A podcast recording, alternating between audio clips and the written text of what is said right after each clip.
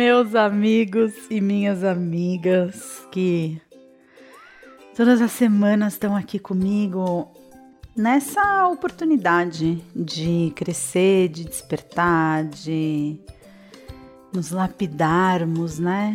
Dentro dessa jornada de autoconhecimento, na direção de nos tornarmos nossa melhor versão. Aqui é a Flávia Melissa, te dou as boas-vindas a mais esse episódio, Conversas do Despertar. E hoje, mais do que nunca, eu realmente quero assim começar silenciando, né? Começar um podcast silenciando. Peço que você me acompanhe, se você tiver a possibilidade. Nesse fechar de olhos,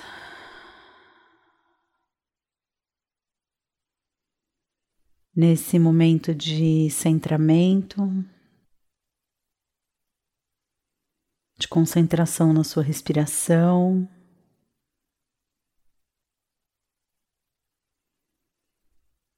De presença no aqui e agora.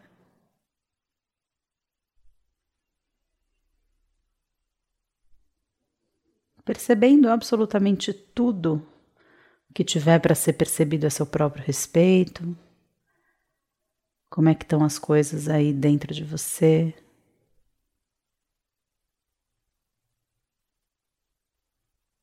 Como é que as suas emoções estão fluindo dentro do seu ser? Se existe algum tipo de inquietude, algum tipo de de desarmonia, de desequilíbrio, de falta de tranquilidade. Se tiver, simplesmente respira fundo e deixa aí. Abre espaço para o que quer que seja que você esteja sentindo nesse momento. Esse está sendo o meu desafio. Estou gravando esse podcast numa segunda-feira de manhã, então posso dizer que o meu desafio da semana aí, eu acredito que já seja esse: abrir espaço, acolher e dar espaço para tudo que eu tô sentindo.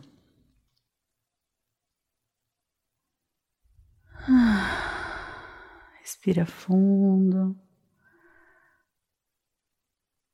Solta o ar, deixando que ele saia fazendo um som de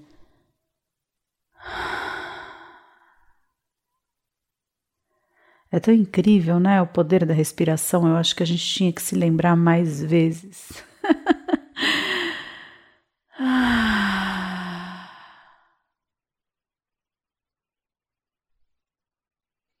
e deixa que venha à tona. Quer que seja que você esteja sentindo. Para mim, assim, já vem uma vontade muito grande de chorar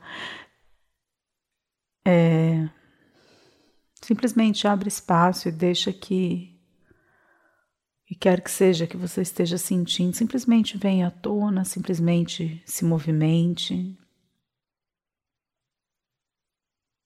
Que nada fique debaixo do tapete nas nossas vidas. Que tudo que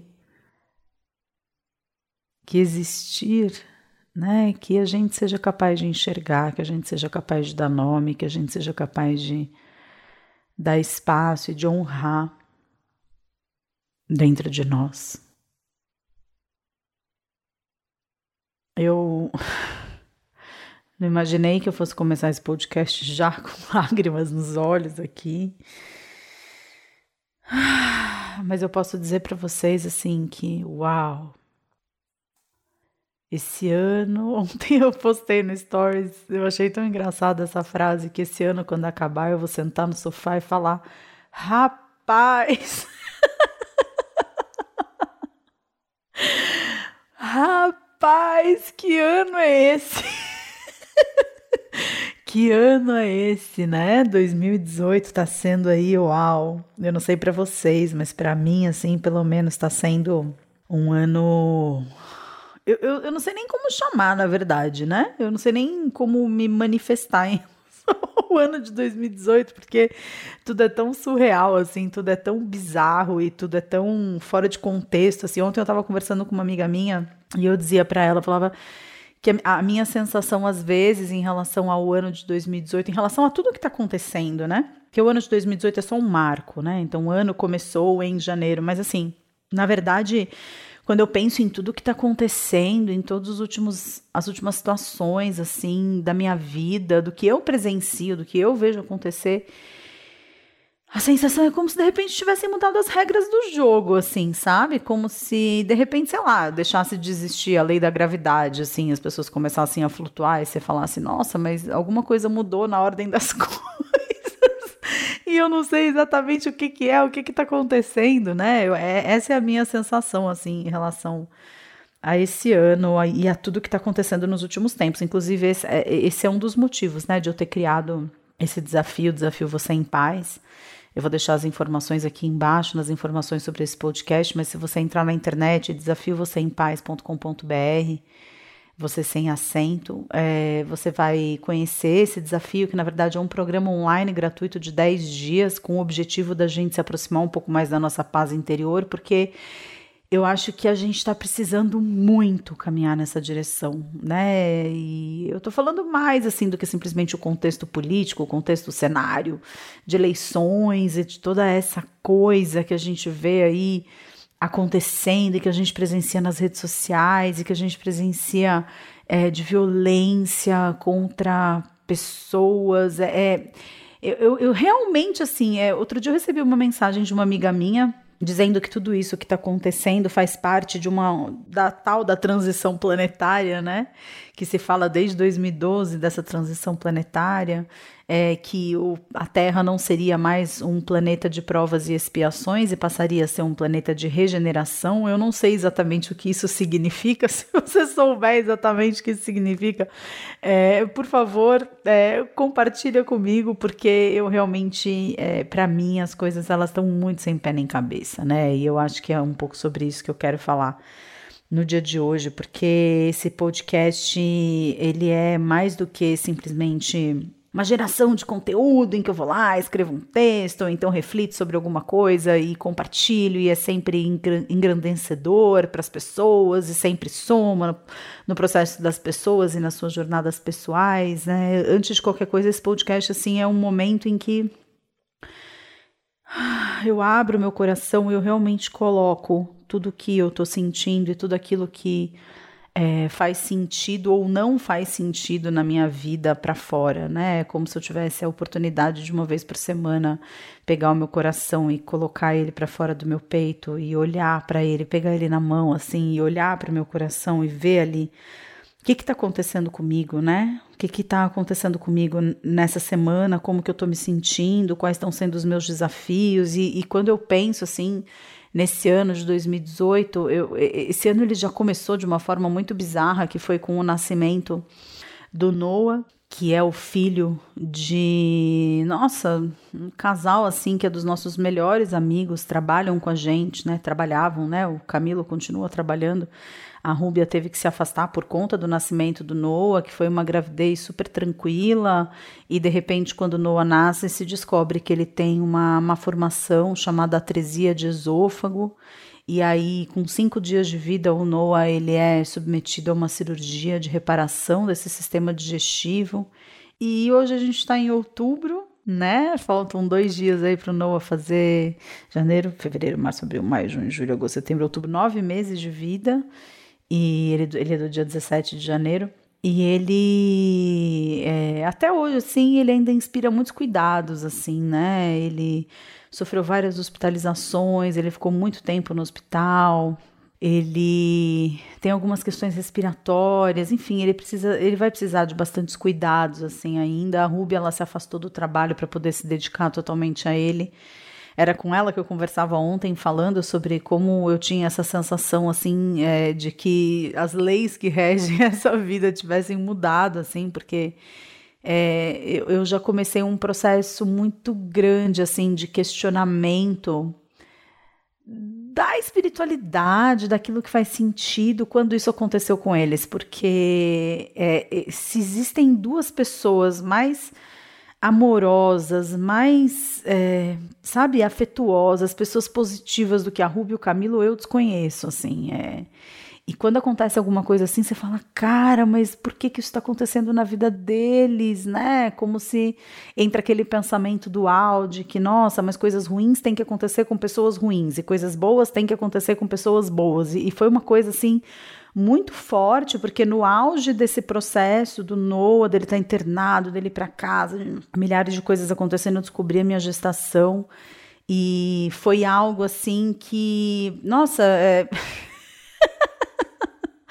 eu tenho até um pouco de dificuldade de contar na ordem cronológica das coisas, porque a sensação que eu tenho assim é que, sabe, quando você liga a água é, e ela começa a, a cair ali na pia e tem aquele ralo e ela começa a circular ali, né, rodar naquela espiral antes de entrar no ralo, eu, eu sinto que eu tô rodando nessa espiral, assim, né, diante desse ralo. E eu, eu, pelo amor de Deus, eu quero entrar nesse ralo logo e eu não consigo parar de girar, assim, porque são tantas coisas, né? Vem a gestação, que começou com, com uma mudança de comportamento muito intensa do Gael. Ele foi meu primeiro sintoma de gestação. É, ele mudou muito o comportamento, de repente ele era uma criança super dócil, super tranquila, ele começou a ficar birrento, começou a gritar, começou a bater na gente, a jogar os brinquedos no chão.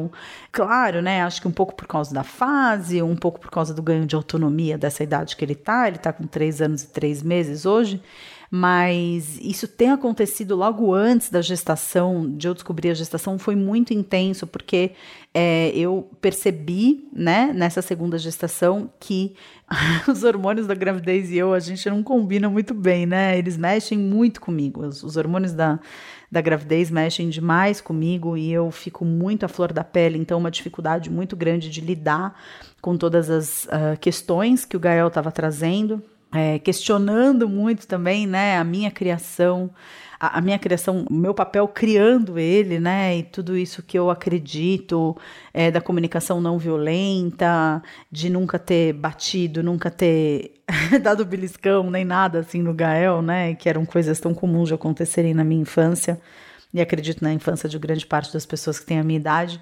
mas foi tudo muito ao mesmo tempo, assim, né? E logo é, eu já estava, na verdade, desde o final do ano, lidando com o câncer de uma das minhas melhores amigas, que tinha descoberto um melanoma já num estágio muito avançado.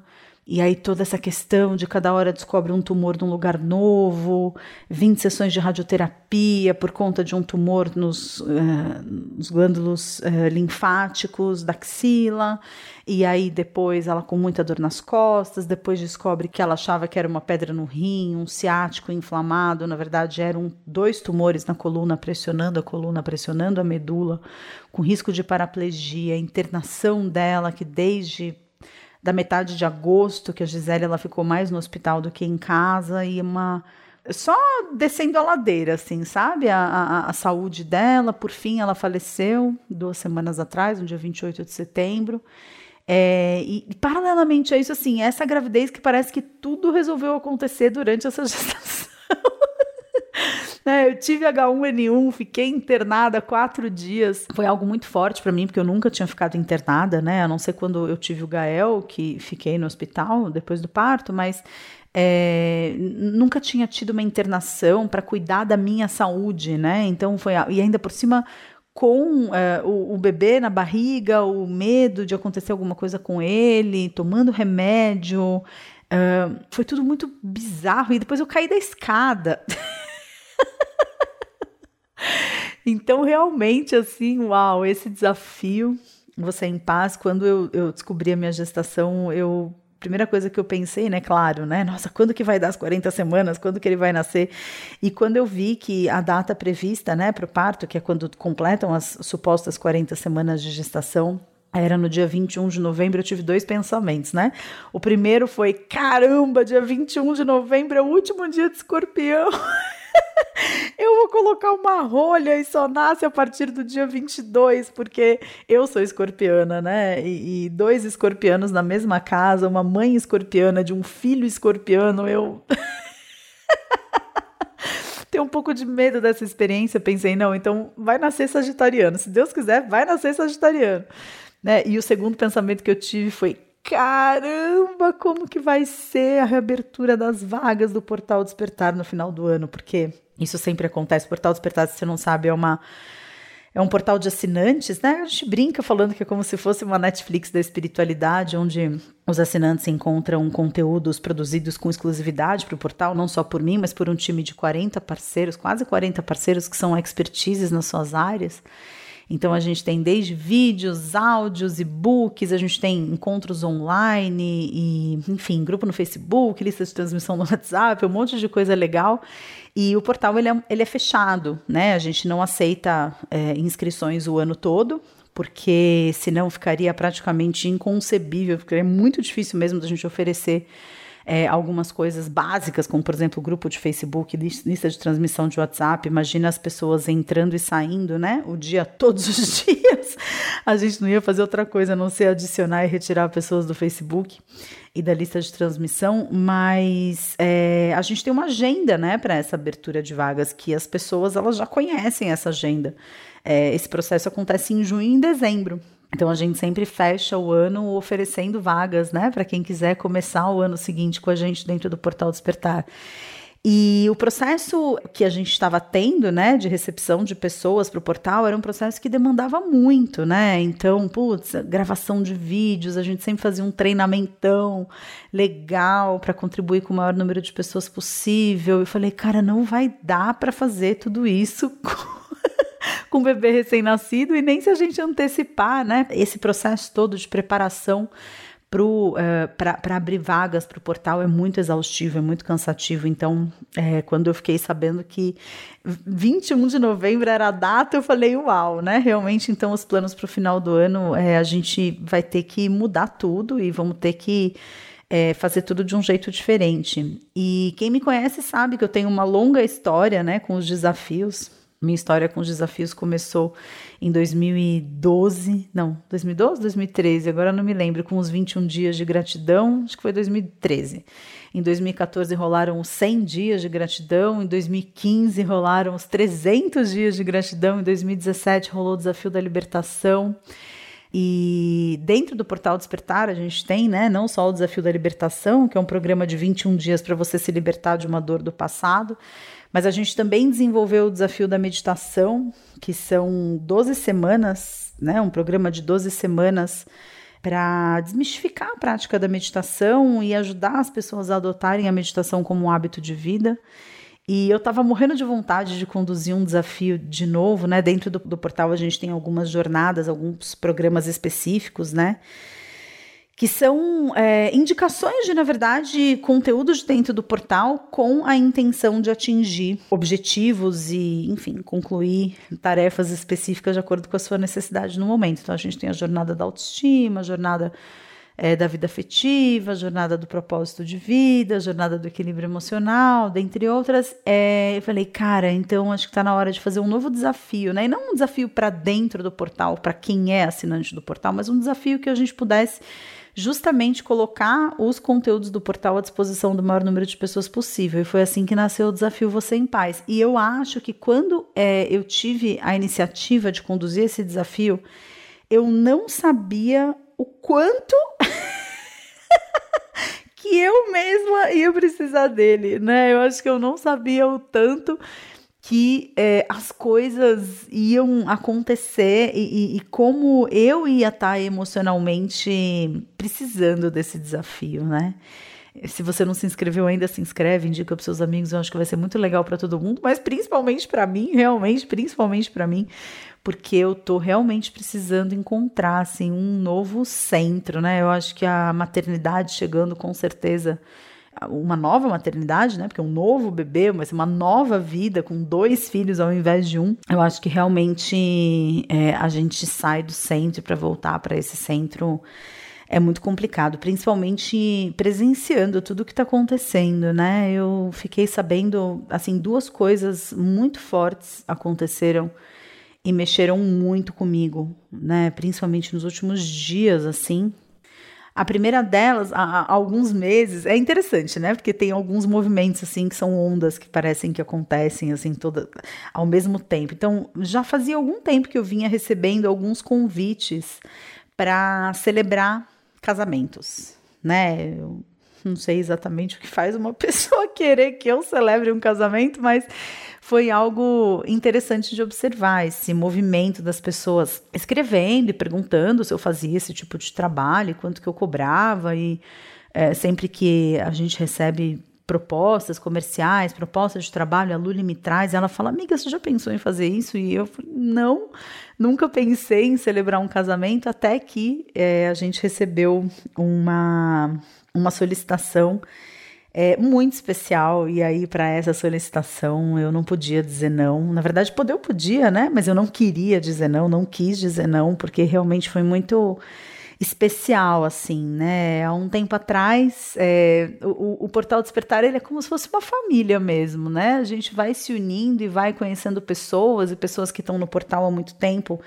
Mais cedo ou mais tarde a gente acaba se conhecendo pessoalmente, acabam virando pessoas muito queridas, né? Tem uma galerinha assim do portal que eu já tive oportunidade de conhecer pessoalmente. Alguns despertos se transformam em parceiros do portal que são esses tutores, né? Quando um desperto tem um trabalho legal, é, ele, eu não perco a oportunidade de chamar para somar é, no portal Despertar para essa galera. E algumas pessoas eu conheço pessoalmente realmente ganham meu coração, assim, né? Então eu tive a oportunidade de conhecer algumas pessoas muito especiais através do portal Despertar, pessoas que eu digo que se transformaram em amigos mesmo, pessoas da família espiritual e duas dessas pessoas é, foi o, o, Leandro, né, que ele é um enfermeiro e ele é um intérprete de libras. Então eu conheci o Leandro já faz algum tempo, ele está no portal desde o começo e quando eu conheci o Leandro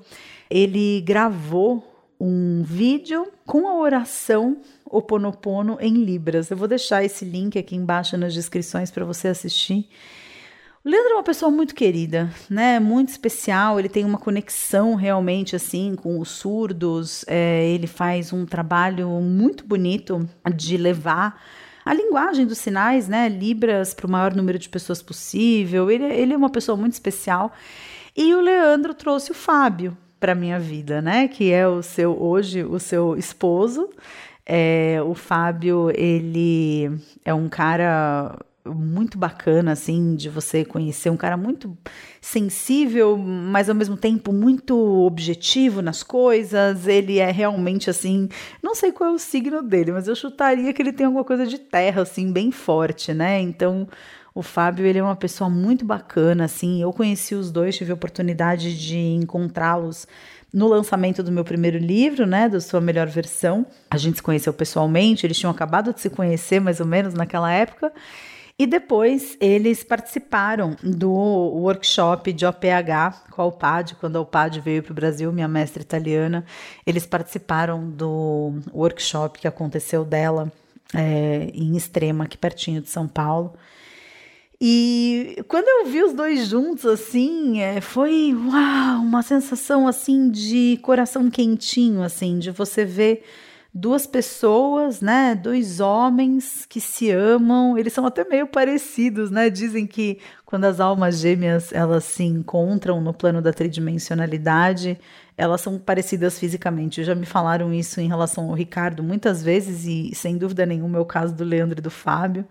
Eles é, são pessoas muito queridas, pessoas muito especiais, pessoas assim. E, e foi muito interessante porque quando eu recebi o convite para celebrar o casamento deles, é, a gente marcou um Skype para eu conversar com eles em relação à cerimônia, dizer algumas ideias que eu tinha tido de ritual, principalmente para conhecer a história deles, né? Porque eu acho que é importante, pô, como é que eu vou celebrar a história de um casamento de duas pessoas cujas histórias eu não conheço? Eu queria saber como tinha sido, né, esse processo da descoberta da própria sexualidade, como que os dois tinham se encontrado.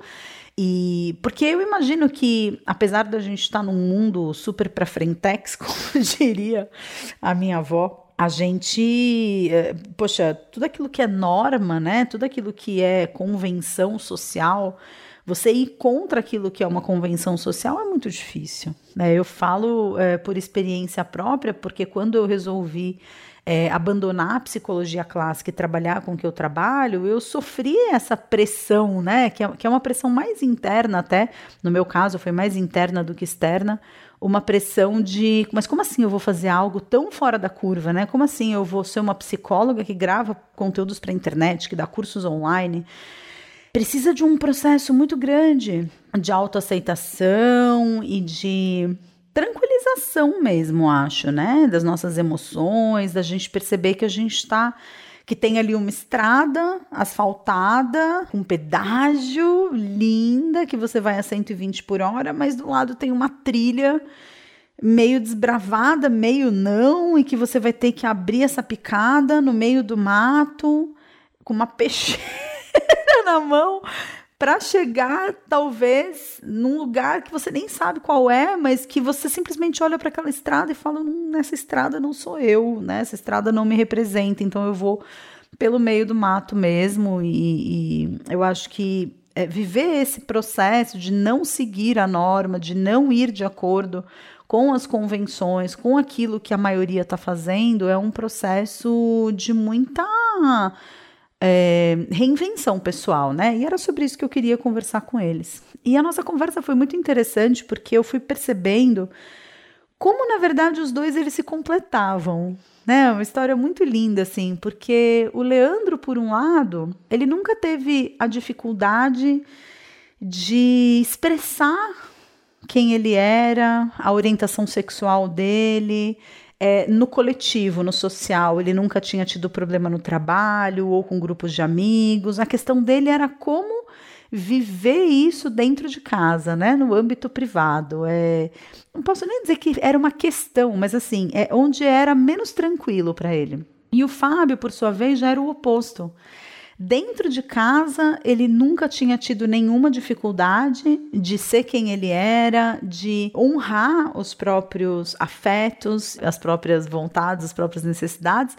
Mas no âmbito profissional ele vivia é, uma separação muito grande entre vida profissional e vida pessoal porque ele é um dos era um dos diretores da Câmara de Vereadores de Piracicaba, um ambiente é, extremamente machista, extremamente misógino, uh, enfim, ele conta, né, que, por exemplo, andar na rua de mão dada ou ir no mercado e demonstrar de alguma forma afeto, fosse colocando a mão no ombro, né, da pessoa. Ele sempre tinha tido relacionamentos à distância, porque ele sempre tinha tido essa dificuldade de assumir uh, diante desse contexto mais social que ele era homossexual e que ele é, enfim, estava naquela pessoa que estava com ele no mercado, ou na padaria, ou na farmácia, não era um amigo, era um parceiro afetivo.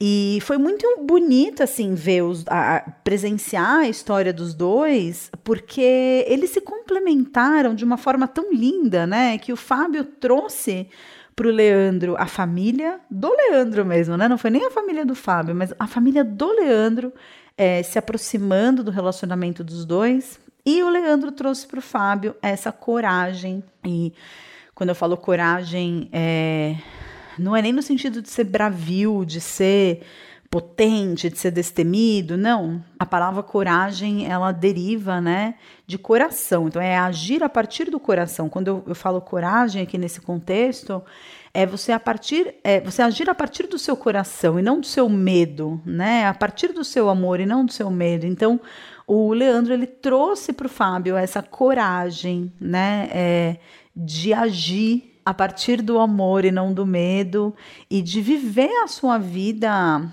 privada de uma forma mais honrada, de uma forma mais livre, né? E o casamento dos dois foi a coisa mais linda do mundo, né?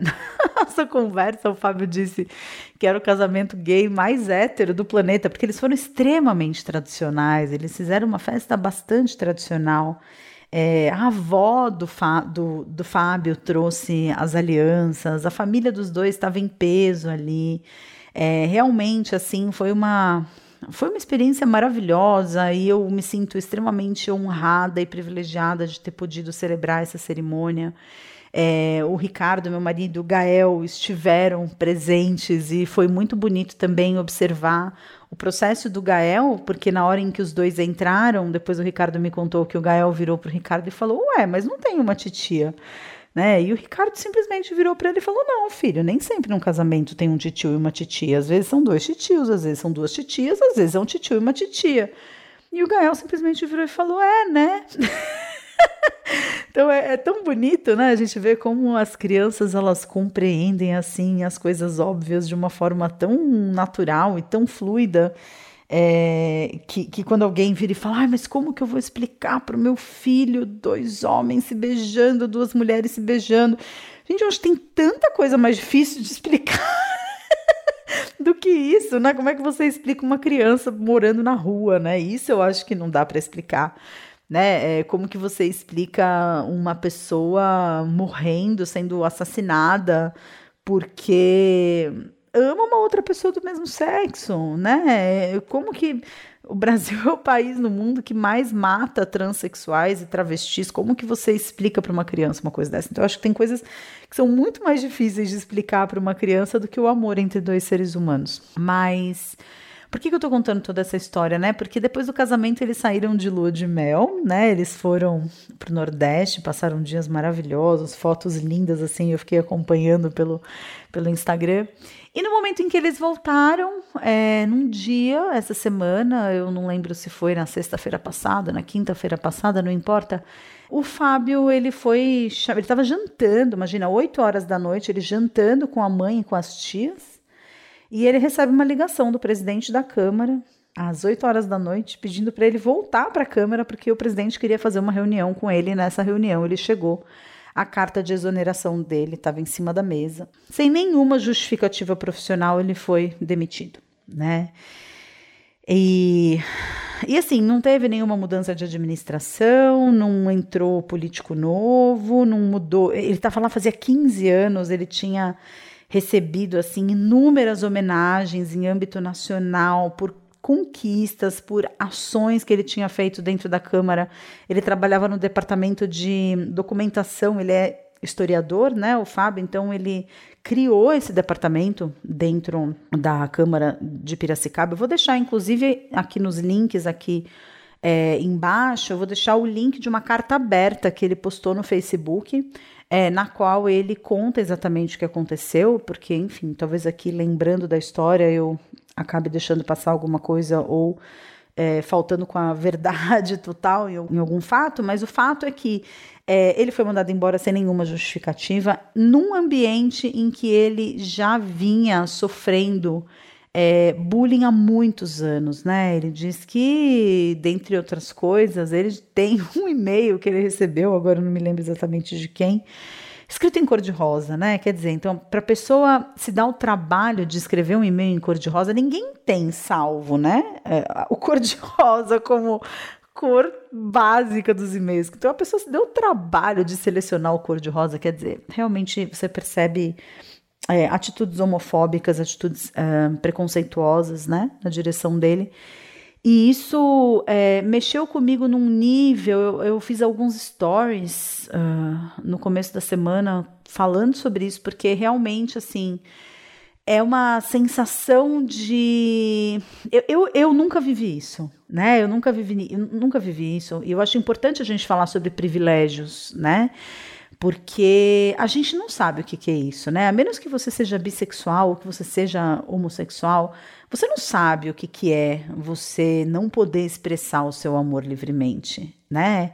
Você não sabe o que, é você não poder andar de mão dada na rua, né? A menos que seja realmente uma questão muito particular de você se apaixonar por uma pessoa que a sua família odeia, ou é, também pessoas, né, que vivem em realidades extremamente racistas. Então, é, um branco se apaixonar por um negro num ambiente que não aceita esse tipo de relação. Mas a verdade é que é, a grande maioria de nós, eu falo por mim, a gente não sabe o que, que, é isso. A gente não sabe o que, que, é você não poder andar de mão dada na rua. A gente não sabe o que, que é você não poder dar um beijo numa pessoa que você ama.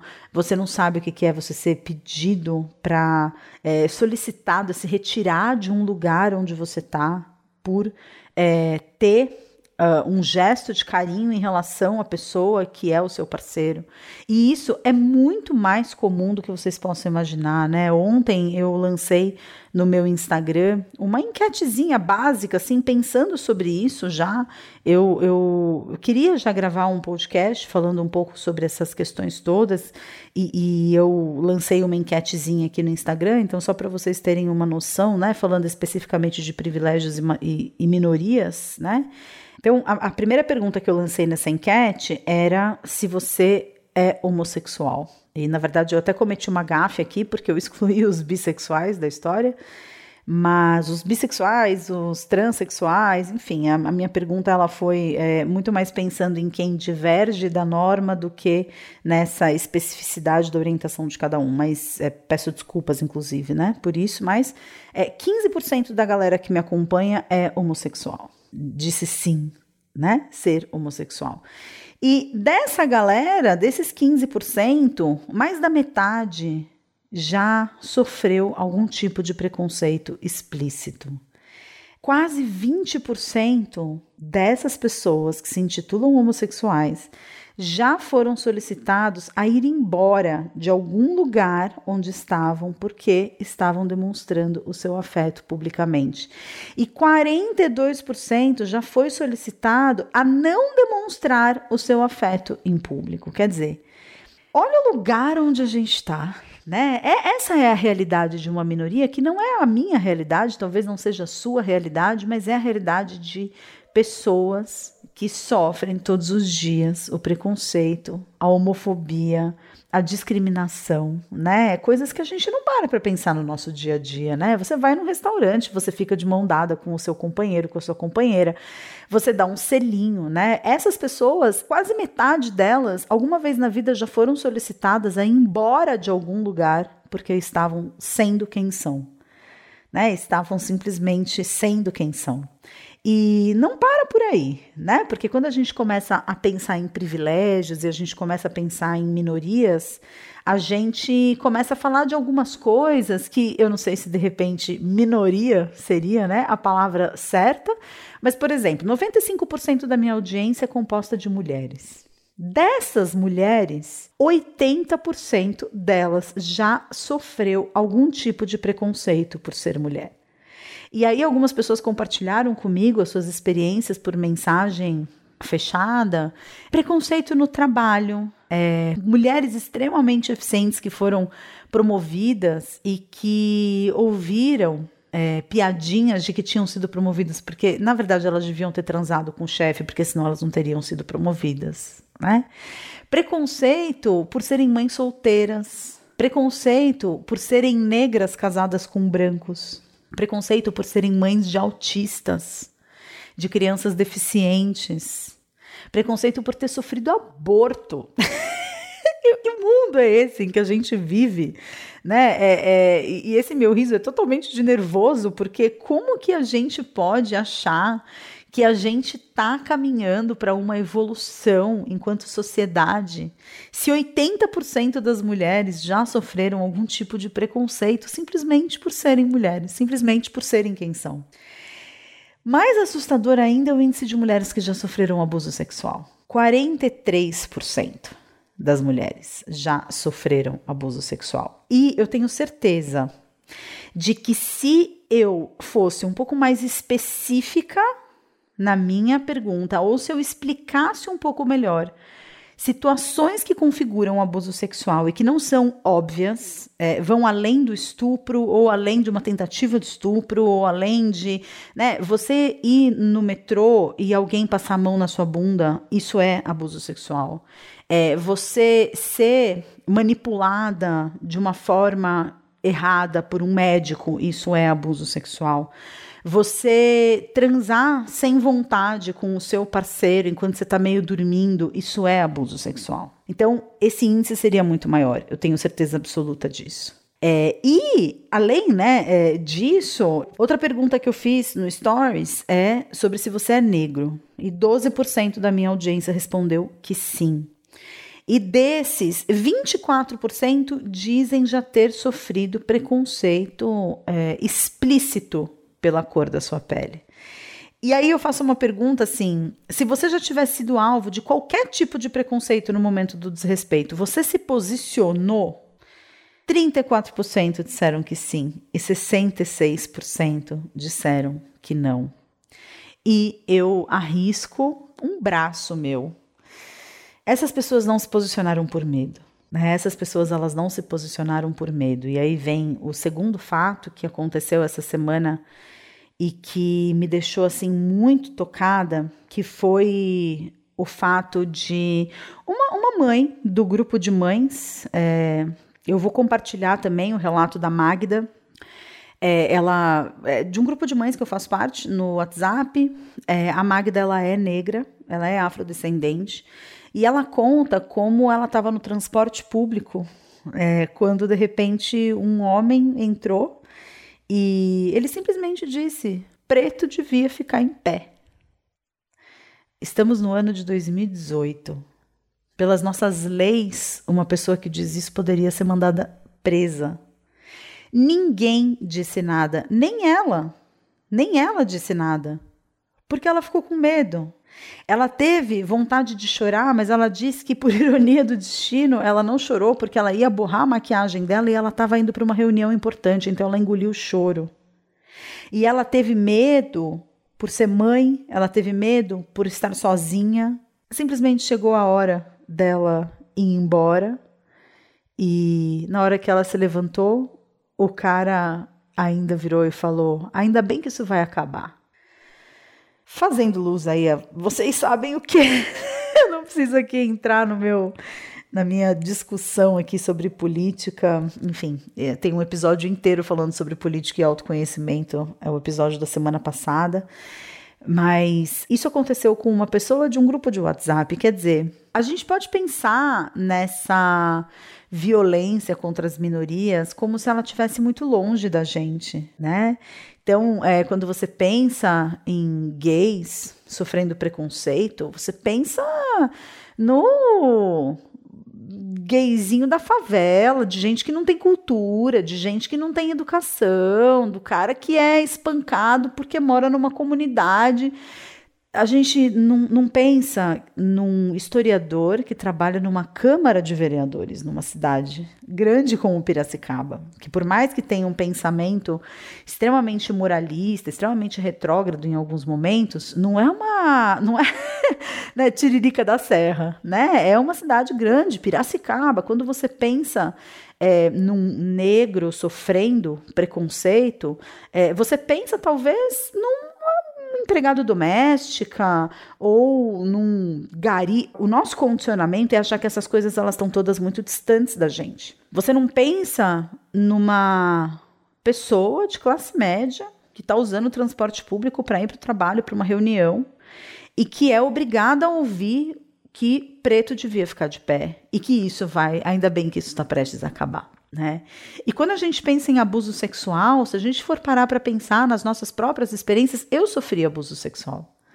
Né? Eu não sofri e eu demorei muito a entender que o que tinha acontecido comigo tinha sido abuso sexual. E eu vou falar que não foi uma vez só, né? Foram em três situações diferentes. Quando eu tinha 18 anos de idade, eu nunca falei sobre isso publicamente, mas eu acho que é importante trazer isso à tona porque a gente vai é, fechando os nossos olhos para tudo isso que acontece, porque a gente tem essa ideia, que é uma ideia que o nosso ego coloca para gente, de que essas coisas todas elas estão muito distantes da gente, quando na verdade elas estão acontecendo com a gente mesmo, sem a gente saber muitas vezes. Quando eu tinha 18 anos de idade, eu contraí HPV que é o papiloma vírus. É, enfim, hoje em dia existe até vacina para isso, mas na época você é, pegar HPV era praticamente uma sentença de morte. Eu cheguei a ouvir que eu nunca poderia ter um parto normal, que não existia cura para aquilo que eu tinha e que mais cedo ou mais tarde eu desenvolveria um câncer no colo do útero é, por conta disso, né? E diferente do que se possa imaginar, eu fui uma. Tinha 18 anos, não, minto. Na verdade, eu não tinha 18 anos, não. Eu tinha 21 anos, porque foi a idade com a qual eu perdi a virgindade. E eu é, contraí o HPV é, na minha terceira relação sexual. Uma camisinha estourou e eu peguei o HPV. E, e eu perdi a virgindade com 21 anos, né? Com 20 para 21 anos, semanas antes de eu fazer 21 anos. Então, é, você ser estigmatizada com uma doença sexualmente transmissível no início da sua vida sexual e foi algo muito constrangedor, porque eu, como boa filha de médico na época, não tinha um plano de saúde, porque nunca tinha precisado de um. Se eu precisasse de um médico, ainda existia aquela cordialidade de que filho de médico não pagava consulta. Então, é, eu tive que chegar para os meus pais com 20 anos de idade e falar: então, peguei uma doença sexualmente transmissível, preciso de ajuda. Os exames todos eram caríssimos. E é, eu tive a sorte, entre aspas, né, de um grande amigo do meu pai, um cara que inclusive é super, hoje em dia, assim, ele criou um laboratório de saúde feminina que é muito conhecido. É, esse doutor, ele. Meu pai conversou com ele, ele tinha bastante experiência no, no, no assunto e ele se ofereceu para me atender gratuitamente. E os exames todos eu faria pelo plano de saúde, alguns exames eu, o plano de saúde ainda não cobria, porque eram exames. O HPV tinha acabado de, de ser descoberto, né? está falando aí de quase 20 anos atrás. Então, meu pai ele teve um gasto financeiro muito grande com a minha saúde, mas esse doutor é, tão generosamente se dispôs a ajudar. E nas consultas, eu fiquei sabendo disso muito tempo depois, é por isso que precisa ter sempre uma enfermeira junto para a enfermeira ser, entre aspas, testemunha do que acontece na consulta. Mas no meu caso, ele não esperava a enfermeira chegar para começar a me examinar. E muitas vezes, quando ele tinha que introduzir o espéculo na minha vagina, ou ele tinha que fazer algum exame um pouco mais invasivo, digamos assim, ele dizia: Ah, você ainda está muito seca para fazer esse exame, eu preciso te estimular um pouco para ser mais fácil. E ele me masturbava, né? Evidentemente, eu não tinha prazer nenhum naquilo. Eu nunca tinha ido num outro ginecologista para saber se aquilo era normal ou não. Nunca tinha feito esses exames, não sabia se isso era um procedimento padrão, mas a verdade é que existia um desconforto muito grande dentro de mim. E tão logo é, eu recebi alta do tratamento, eu procurei uma outra ginecologista, uma ginecologista mulher. Nunca mais eu tive coragem de ter um ginecologista homem. Nunca mais na minha vida eu. É, tirando um obstetra que fez os ultrassons do Gael e um dos ultrassons do meu segundinho aqui, mas ultrassom, ultrassons obstétricos, não ultrassons intravaginais, eu nunca mais. E quando eu ligo para marcar um exame e as pessoas perguntam se eu tenho preferência é, entre fazer o exame com mulher e com homem, eu digo que sim, eu tenho preferência, eu quero fazer com mulher, né? É, as consequências disso na minha vida na época foram extremamente intensas, e eu vejo como todo esse começo da minha vida sexual foi muito influenciado, tanto por ter contraído o HPV, quanto por isso ter acontecido com esse médico, porque o primeiro orgasmo que eu tive numa relação sexual eu tinha mais de 30 anos. Antes disso, eu só conseguia ter orgasmo se eu estivesse me masturbando, mas numa relação sexual com outro homem. E, e, e durante muito tempo, essa minha dificuldade, é, eu me questionei muitas vezes se eu seria lésbicas, eu seria homossexual, porque eu não conseguia ter prazer nas relações, né? E hoje eu sei que essa é uma realidade muito, muito comum entre mulheres que sofreram abuso sexual. No meu caso, não foi um abuso sexual, o cara ele não me estuprou, não enfiou o pinto dele dentro de mim, mas foi algo é, tão danoso, né, para minha personalidade quanto um abuso sexual. E uma outra situação também, a mais gritante, assim, de todas, né, foi quando eu tinha um namorado e na época eu fumava muita maconha. Esse namorado fumar maconha era o que de menos ele, ele fazia, era o mais simples de tudo. E ele, um dia, a gente, enfim, eu viajei para a cidade de Natal dele, ele teve uma discussão com os pais e a gente acabou tendo que dormir num motel porque ele não queria voltar para casa. E eu estava muito cansada, a gente tinha acabado de viajar muitas horas para chegar na, na casa dele. E a gente chegou no motel, a gente foi tomar um banho de banheira, eu acabei fumando um baseado, tomei uma cerveja, estava com muito sono, dormi. E ele transou comigo enquanto eu estava dormindo. Né? Eu acordei, eu vi o que estava acontecendo, mas eu não dei importância para aquilo. Eu acho que eu, eu, eu não tinha, na época, o amor próprio ou talvez a presença né, que hoje eu tenho de entender como aquilo estava sendo uma violação para mim, né? É, e, e, eu acho que eu estou contando essas experiências para vocês entenderem que a gente não se posiciona quando a gente fica sabendo de coisas assim é, porque a gente acha que está muito distante da gente. Ah, o gayzinho que sofre preconceito é o gayzinho lá de longe. O neguinho que, que é discriminado ah, é o da comunidade, é o, o, o favelado, é o. É, é, uma das coisas que é, me chocaram muito, uma das mensagens que eu recebi pelo Instagram quando eu fiz essa enquete, digamos assim foi de uma mulher negra dizendo que a coisa mais humilhante que já tinha acontecido com ela foi quando ela foi numa loja e ela começou a questionar o preço das roupas. Ah, isso daqui que bonito, tá lá, tá sem etiqueta, quanto custa? E a vendedora virou para ela e falou assim: você não pode pagar. Por ser negra. Era óbvio que ela era pobre, né? É, e, e, e E realmente, assim, eu acho. É, era, era isso que a gente tinha que estar tá vivendo nesse momento, com todos os avanços, com toda a nossa capacidade, com toda a nossa potencialidade enquanto espécie humana, com os avanços que a gente está sendo capaz de ter em tecnologia, em, em avanço da medicina, em avanço das das discussões, as maravilhas que a internet proporciona em termos de, de, de, de, contato, de você conhecer realidades diferentes, de você estabelecer contato com pessoas que te agregam tanto, com tudo isso de potencial, era essa a realidade que a gente tinha que estar tá experimentando, em que 43% das mulheres já sofreram algum tipo de abuso sexual, em que mais de 50% das pessoas que se relacionam com pessoas do mesmo sexo já foram solicitadas a interromper suas manifestações de carinho por estar incomodando outras pessoas? Eu tô assim. Nesse momento eu tô aqui no quarto do fundo, assim, dos fundos da minha casa.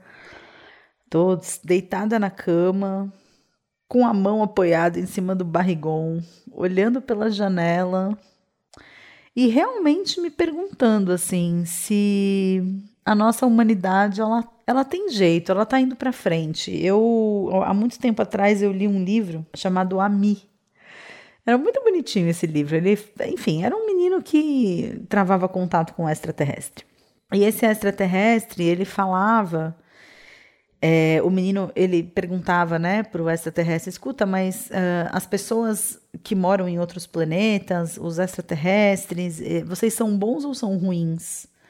Existe algum extraterrestre que seja ruim, que seja perigoso para nós, seres humanos? E o Ami, que era esse extraterrestre, ele respondia de uma forma que ficou muito marcada, assim. Faz mais de 15 anos que eu li esse livro e essa forma ficou muito marcada para mim ele respondeu que não tinha como uma raça, uma espécie mais avançada do que o homem ser ruim.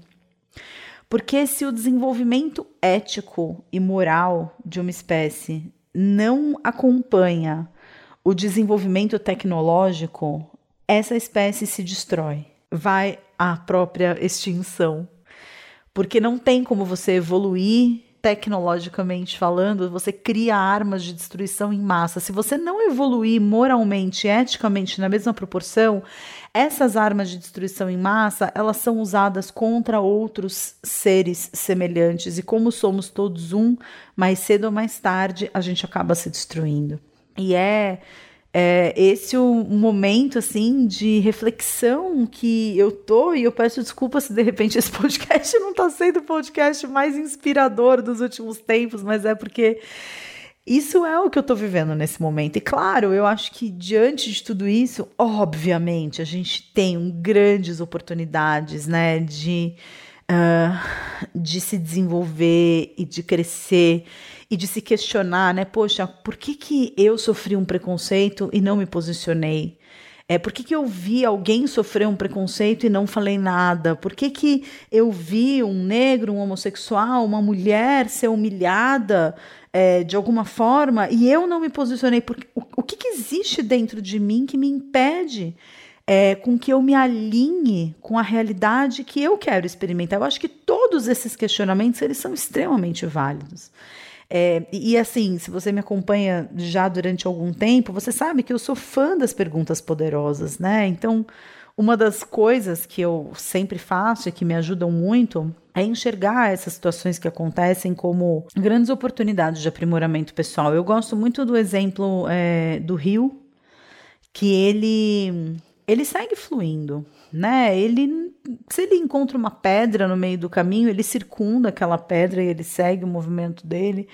E se ele encontra uma árvore com raízes super vigorosas, uma copa repleta de flores cor-de-rosas e ele se apaixona por, por aquela árvore e ele se funde com aquela árvore no momento em que ele está passando por ela, ele não se apega. Se chegou a hora dele ir embora, ele vai. E se ele tiver que se transformar em cachoeira, ele se transforma em cachoeira e ele segue indo de encontro com o mar, porque ele sabe que o destino dele, né, é ser um com o oceano. E eu acho que é, é, se em algum momento uma árvore cai e obstrui é, o fluxo desse rio, Existe ali sim, no momento em que essa árvore cai, se o rio ele não tiver volume para simplesmente passar por cima da árvore, ele fica ali num momento de briga, de resistência, de não é assim, isso não deveria ter acontecido. Se a gente tivesse uma câmera microscópica capaz de filmar essas moléculas da água brigando com as moléculas da árvore,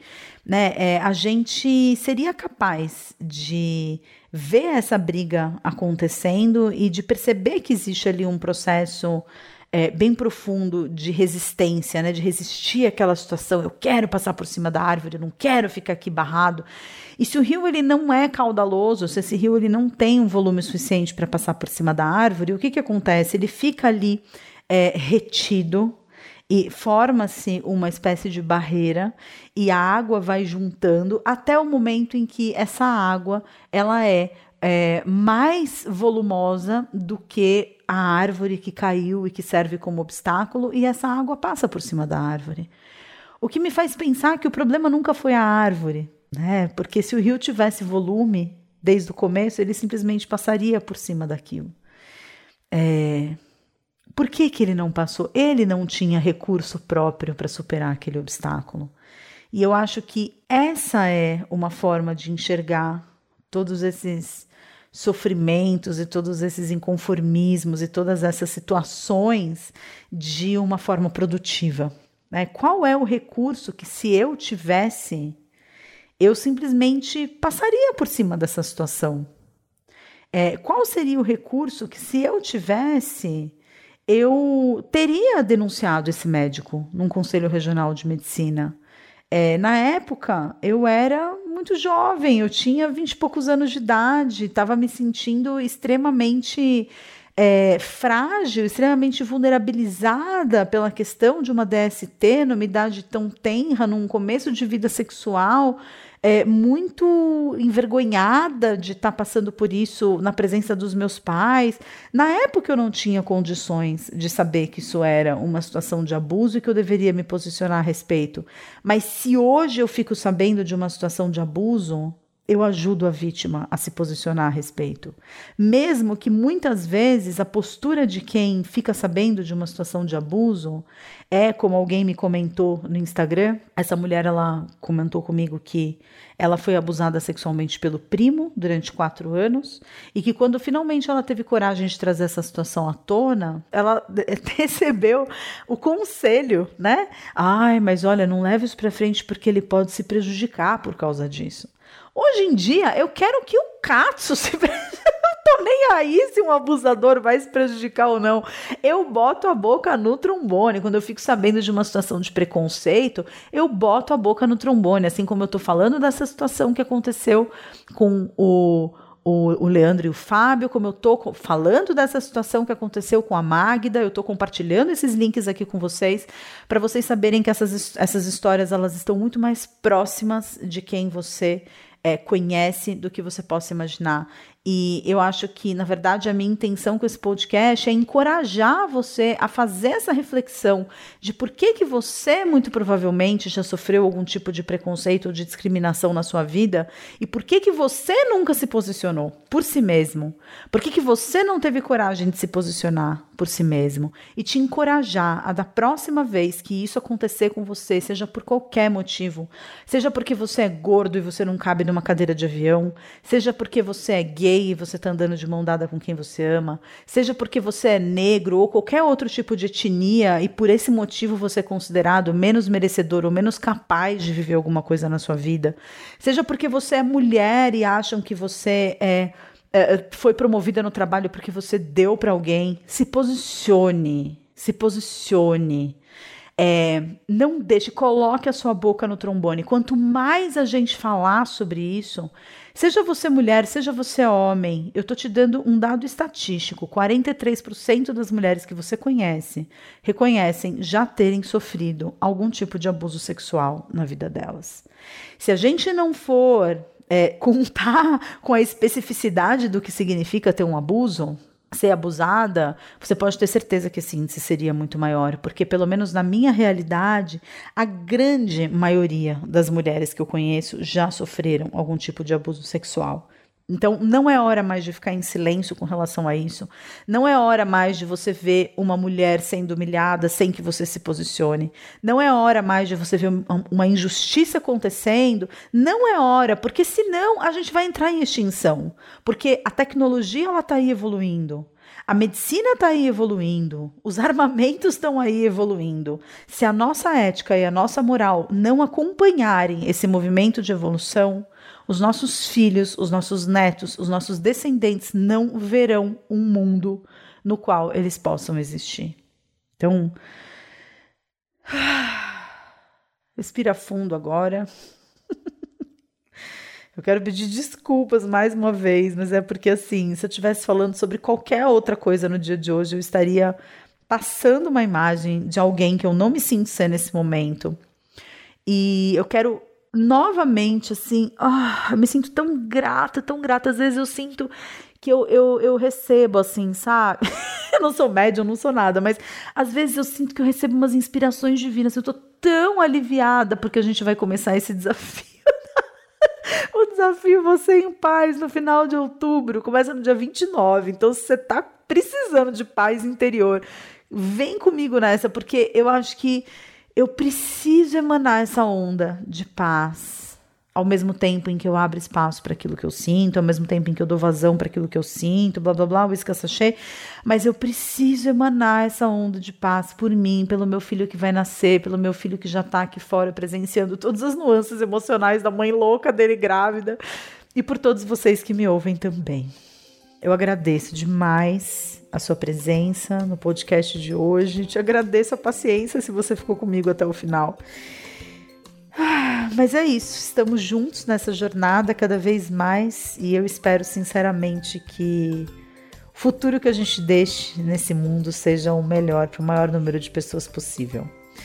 Tá na hora de parar de falar, o cortador de grama chegou até mim, então eu me despeço de você, sempre pedindo para você deixar a sua avaliação em relação a esse podcast, encaminhar esse podcast para alguém que você sente que pode se beneficiar dele. Não deixa de verificar todos os links aqui na descrição. Não deixa de fazer sua inscrição no Desafio Você em Paz. Não deixa de assinar a newsletter gratuita do meu site, em que todos os meses eu compartilho muito material e conteúdo inspirador. E não deixa de estar comigo aqui na semana que vem para mais um bate-papo sobre vida, consciência e espiritualidade dentro da ótica do autoconhecimento e do desenvolvimento pessoal, sempre trazendo tudo isso do plano da teoria para a prática. Nos vemos na semana que vem. Um grande beijo. Tchau, tchau.